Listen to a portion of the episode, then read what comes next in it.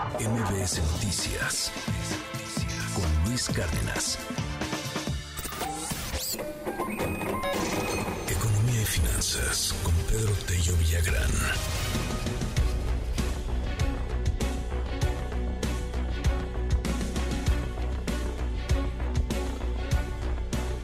Entre cómo están subiendo las cosas, algunas han bajado muy poquito, pero el pan dulce, ¿cómo ha subido?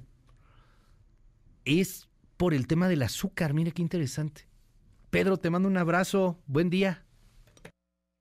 Luis, buenos días, qué gusto saludarte a ti también a quienes nos escuchan.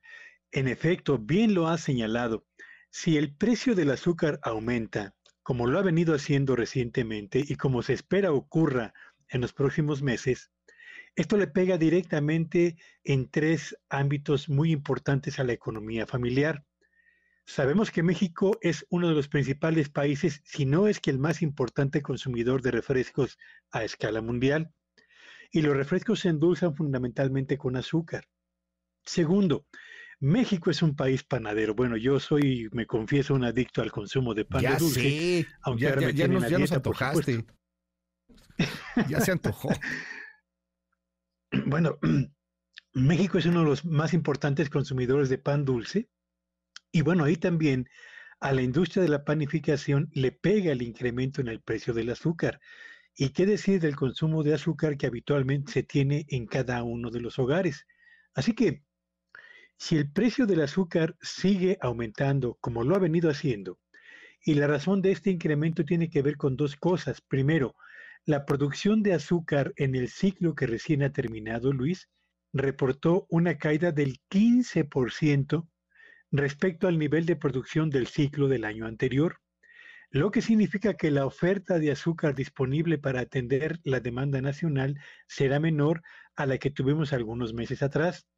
Y por otro lado, los fertilizantes también han incrementado los costos de producción de la tonelada de azúcar, lo que ha llevado también a que este otro factor eleve el precio de este edulcorante tan popular en todo el país.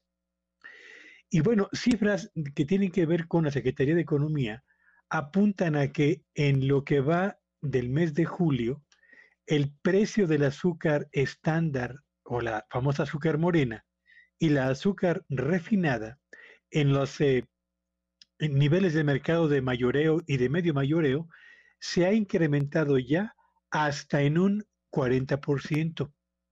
Así que lo que cabe esperar es que por lo pronto la industria refresquera tendrá que hacer frente a un mayor eh, incremento en los costos de uno de los insumos más importantes para la elaboración de los refrescos que usted y yo consumimos habitualmente. Pero también la industria de la panificación ya tendrá que estar seguramente enfrentando un incremento en costos que probablemente van a transferir al precio final de los productos que desafortunadamente en los últimos 12 meses registran incrementos de dos dígitos en lo que a pan dulce y a refrescos se refiere. Así que no pinta bien el panorama para dos industrias ni para la economía familiar por esta condición que prevalece en la producción y en los costos de producción al mismo tiempo de la, eh, fabricación de azúcar en nuestro país, Luis. Oye, para darnos una idea, por ejemplo, eh, una concha, este, que, que, mira que cómo se antoja en las mañanas, además no, no es precisamente lo mejor para la salud, pero bueno, una, una concha de, de, una panadería, eh, si, si el azúcar está incrementando, como nos dices, un 40%, ¿qué te incrementa? ¿Ese mismo 40% o se puede ir al doble de lo que costaba antes? Más o menos, ¿cómo se mueve por ahí el, el precio, Pedro? Fíjate que los costos, el impacto que sobre costos de, uh -huh. de, pan de dulce tiene el incremento en el precio del azúcar varían, pero si hablamos concretamente de una concha, yo diría que eso aumentaría en un 20 o 25% ya. el precio final del consumidor.